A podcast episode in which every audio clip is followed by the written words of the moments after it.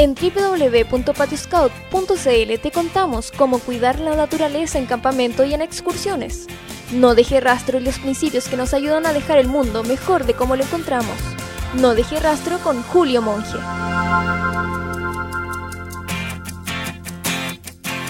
Hola amigos, hoy día veremos el segundo principio del no deje rastro. Viaja y acampa en superficies resistentes. Al viajar, mantente siempre dentro de los caminos y senderos delimitados Camina en fila india por medio del sendero. Evita zigzaguear para cortar camino. Cuando viajes a campo traviesa, escoge la superficie más resistente que encuentres disponible, como piedras, pasto seco, nieve.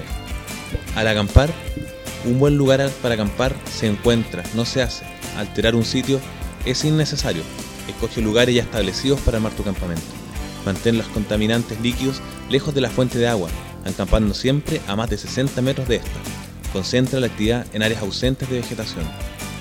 En las áreas vírgenes, dispersa el uso para prevenir la formación de senderos o campamentos.